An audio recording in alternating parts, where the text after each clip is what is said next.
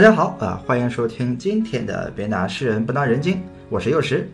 嗨，大家好，我是昭昭。啊，昭昭老师啊，最近疫情啊，有非常多好玩的新闻啊，不断的涌现啊。最近比较流行的一个就是钉钉被小学生攻陷了，这个你知道吧？啊，知道，无数个小学生集体去给钉钉打一星评价，瞬间就让钉钉的分数夭折，变成了一点几。对我还比较八卦，还看了好几个平台，不仅苹果啊，还有华为啊、小米啊，基本上所有的钉钉都被小学生给攻陷了。还好最近有一些可能是初中生和高中生出现，已经打了很多的五星评价，稍微把这个分数拉回来了一点点，但是还没有一星的多。为钉钉伸张正义吗？呃，大概是这个样子吧。估计还是有一些人是热爱学习的，因为据说说他把这个打到一星之后，这软件就下架了。软件下架了，他们就觉得再也不用去上课了，不用在线教育了。是你觉得这现在这些小学生这么充满了怒气去评价钉钉，就是因为不想上这个在线课程，觉得把他们的假期给打扰了，就怒打一星，再去咒骂老师。你觉得这是为什么呢？怎么会造成这种状况？嗯，这件事儿的话，其实倒是让我想起很多学生在高考结。结束，或者说是大学毕业之后的话，他们会去集体撕书。对，我也看到了，雪花满天飞啊，还特别壮观的。对，就是把这些书撕碎之后，包括自己曾经的这些笔记、奋斗的心血，全都撕碎，然后从这个教室中洋洋洒洒的制造满地的垃圾啊，就像是终于结束了的这种狂欢感。再也不要学习了。对。其实我也很好奇，就是为什么以前我们都觉得说要热爱学习、向往知识，是啊，头悬梁锥刺股啊，都还要去使劲学习呢。现在这么好的学习条件，大家反倒变得很憎恨学习了。对，就是为什么会突然变成了厌恶学习、厌恶知识的获取，希望它早点终结，像是摆脱噩梦一样呢？大家学完之后呢，又不知道这些数理化有什么用，所以等到高考完之后，就全部都把它们撕碎去扔掉了，而且过不了两天就全都忘得一干二净。这就是他们非常讨厌学习的原因。我也经常听到一些老师去抱怨学校，说现在的学校教学非常的不好，单靠的朗诵课文、背诵课文，使劲的强行灌输，一味的赶进度，根本不管学生的接受能力是怎么样的，而且也让学生们会对学习的内容厌恶，甚至他们开始怨恨老师。像这次钉钉事件就是一个非常。典型的怨恨老师的这样的一个事情嘛，赵老师，你觉得呢？是这样的原因吗？嗯，一个好老师的话，他不仅应该知道他为什么能教学成功，他其实应该知道他为什么教学失败。是啊，这样的话才会是一个好老师。所以说，老师对人因材施教，而这个因材施教其实就是启发式的诱导，也就是很简单，就是你对学生啊。你是指导学习的时候，你不是能直接把答案硬塞给他，嗯，而是要让学生自己去领悟，对，这种要对对对，要诱导，但是不是硬逼着牵拉的这种，那师生关系肯定就好了，因为每个人都是需要自己领悟的这种成就感和喜悦感，他才能体会到学习的这种乐趣。嗯，行了行了行了，我们两个就别装了啊。大家刚刚听到，从我开始讲说，现在的学校老师只是教大家背诵课文，使劲灌输，一直到刚刚昭昭老师所讲的，我们应该因材施教，循循善诱。所有我们刚刚讲的这一切，并不是刚刚我们临时发挥的，而是来源于两千多年前就已经写好的一本书《礼记》当中的学记篇。对，只不过我们把它变成了白话文版。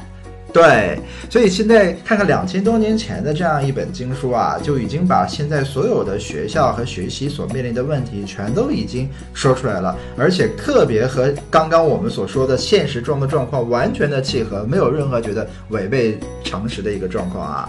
不仅如此，里面还讲了非常多去怎么去教学，像刚刚老师说的循循善诱之类的一些好的教学方法。可以说，两千多年以前我们就已经总结出了这么一套非常棒的。教学理念和教学方法，但为什么到了现在，学校之间的矛盾，老师和学生的矛盾还是那么的冲突？大家在教育方面越来越感觉无所适从了呢？在古代，虽然有非常好、非常先进的教育理念，但是因为对老师的要求实在是非常之高。你看啊，他又得会心理学，懂人性，他还得熟悉教育内容。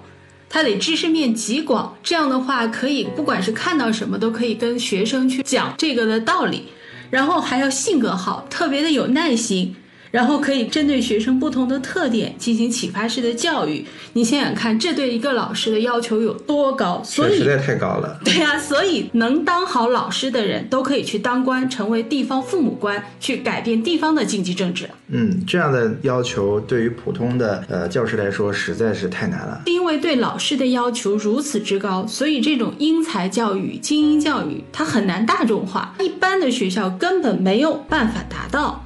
所以啊，往往只存在于世家内部的教育之中，也只有父母他才可能付出足够的耐心、精力、代价来教育自己的子女。嗯对，这让我想起了孟母三迁的故事啊。我想一般人大概也都知道这个故事，就因为孟子的家庭周围环境不是特别好，对孟子的妈妈就觉得他总是跟一些呃不好的小朋友和环境去玩一些不好的内容，完全影响他的学习。像《礼记》里面也有讲述说怎么去选择很好的朋友和很好的学习的环境，对你才能让他有更好的这样一个学习的长进。所以孟母的妈妈才可以让他的家搬了好几次。如果普通的这种学校的话，他是不可能把你给搬走的，就一定是家庭才能有这样的一个支撑和力度。对，所以是在教育史上也是引为美谈。嗯，其实啊，不仅仅是孟子，就比如说唐代特别有名的大诗人王维、元稹，他们两个都是幼年丧父，都是八九岁的时候父亲就去世了，都是靠母亲带着长大的，生活有多苦啊！比如说元稹，他就自己就说过了，说臣八岁丧父，家贫无以为继，母亲兄长四处乞讨，以供生存之需。衣不蔽体，食不果腹。衣不蔽体，食不果腹啊，就穷成这样。但元稹他是什么样？他是十五岁的时候就考取了明经。王维也是，王维是十五岁的时候就靠着诗文名动京城，成了顶级流量时代偶像。包括比王维小一岁的弟弟王进，后来还做了宰相。王维还有另外的一个兄弟，后来也是成了四品大员。就这样的家庭都穷的饭都吃不上了，那肯定不可能从小给孩子去花重金聘请大儒名师来教育。那他们是怎么成为这么有成就的人呢？对啊，他们怎么这么厉害啊？就是因为他们都有一位非常优秀的出身世家的母亲。哦，因为比如说啊，王维的母亲是柏林崔氏，而元稹的母亲是荥阳郑氏。王维啊、元稹啊，他们小的时候其实都是靠母亲给他们进行教育，讲四书五经，给他们讲做人的道理，启迪他们，然后根据他们的特长去教他们诗词歌赋、琴棋书画，所以他们才能成长为那么全才。你看看世家的女子有多厉害，就一个女子。改变了一个家族的命运，从家道中落变成了鼎盛盛唐。对，据我看一些资料啊，不管是王维还是元稹，他们小时候都已经像是呃自己的小家庭独立出来的一部分，没错所以不会和大家族有太大的一个牵扯的关系。对正是这样，他们父亲去世之后，这个小家庭就生活变得特别贫苦。可以说，如果没有这两位伟大的母亲去对他们这种教育的话，很难想象他们后来会成长成什么样子。所以啊，这样的世家女子，你说大家能不哭着喊着要娶吗？那都是宝藏啊，宝藏女孩啊！唐代有一个宰相，特别特别有名，叫薛元超，其实也是世家，是薛道衡的孙子。他呢，人生有三恨。他第一恨没有进士及第，没有通过科举考试就入朝为了官，因为他是世袭的。第二恨，他就是恨没有娶五姓世家女子为妻。第三恨才是我没有参与修国史，就是他恨自己啊，特别遗憾没有娶五姓女子为妻的话，都摆到第二位了。薛元超他娶的是谁呢？他还能这么嫌弃，这么痛苦？对啊他娶太没面子了 对，他娶的是当时齐王李元吉的女儿何进县主。这个县主就是县令的县啊，但大家不要听到县主就觉得好像是县令咪咪小的这个感觉，其实不是。在唐朝的时候吧，除了皇帝的女儿叫公主之外，亲王的女儿都叫县主。哎，那按理说李元吉那也是李氏的家里的人，感觉怎么好像他还这么不满呢？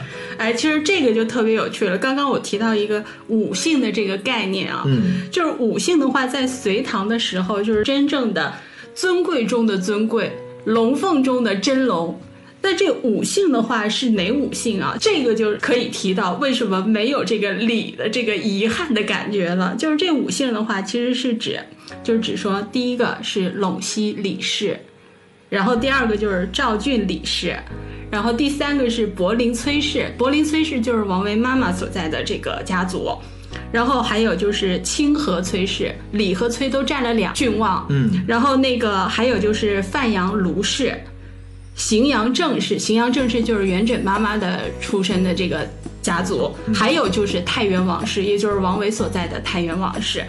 那总共五个姓，然后占了七个郡望，所以叫五姓七家。你看这李明明在里面呀，对啊，也在里面，为什么还是皇上的家族呢？哎，对，其实本来没有李氏，但我们都知道唐代那是李氏家族啊，李氏王朝，所以呢就硬把李氏给抬上去了。家三儿贵族，哎，对，所以其实最早的时候，这还有个八卦，就是当时的话，皇帝的话让人编这个宗室谱，结果呢，编撰的人呢也很老实，你也说不清他是真的看不起皇帝呢，还是怎么样，他呢就把李氏给排到第三位了。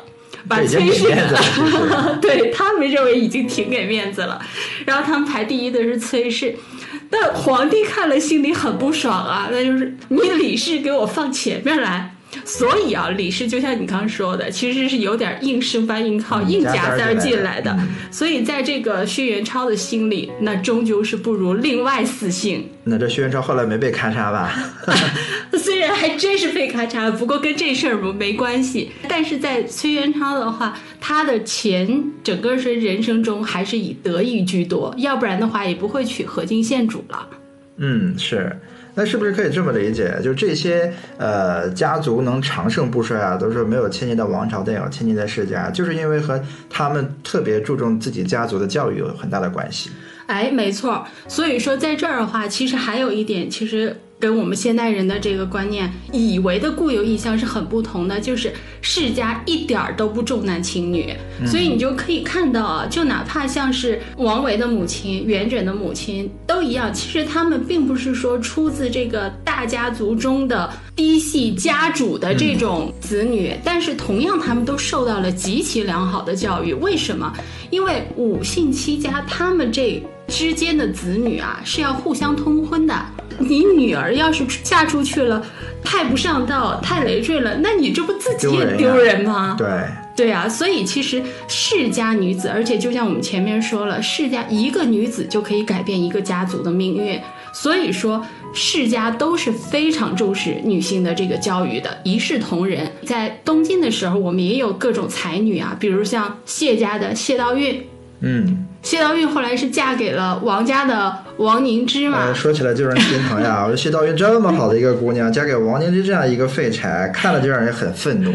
对你看看，就是未若柳絮因风起的谢道韫啊，所以《世说新语》里面不就是狠狠的埋汰了一下王凝之嘛？不就是说谢道韫回了娘家就说：“天哪，你说咱们家这么好，怎么王家能那样？还能他那样也就算了，还能出一个那样的王凝之？我特意读了把那样那样读成那样啊，就这个真是真嫌弃啊！”哎，这教育出了不孝子弟啊！哎，所以说这个就是为什么王谢最后成了唐前燕的所在地，而真正千年的世家，包括太原王氏，包括很多的这个都一直流传到今天，成了真正千年的世家。其实这个家族的教育、世家的影响就功不可没了。对，我也听说，像这几大世家，他们只和自己的人去结婚，既不会娶外面的女子，也不会把自己的女子嫁到外面去，是不是有点肥水不流外人田的感觉？有这么点意思，而且就是哪怕如果真的是嫁出去了，那也是对方极其之优秀。就比如像王维，呢就是太原王氏和柏林崔氏的结合；那元稹的话是姓元，但他父亲包括。元稹的祖父都是非常优秀的诗礼传家，所以才有幸娶到了荥阳郑氏。这个郑氏有多牛？在隋文帝的时候，本来现在的郑州它叫邢州，隋文帝的时候给改名叫郑州了。哦，你就想想郑有多牛多厉害哦，原来郑州是这么来的。虽然有人说啊是取自郑国所在封地，但为什么之前不叫呢？在隋朝隋文帝的时候才改呢？真的就是因为当时的政事太厉害了。呃，关于世家的教育问题啊，这实在太大了，可以说涉及到整个我们中华的文化的传承。所以我们这一期呢，先说到这里。对，咱们下期继续。我是昭昭，咱们下期再见。再见。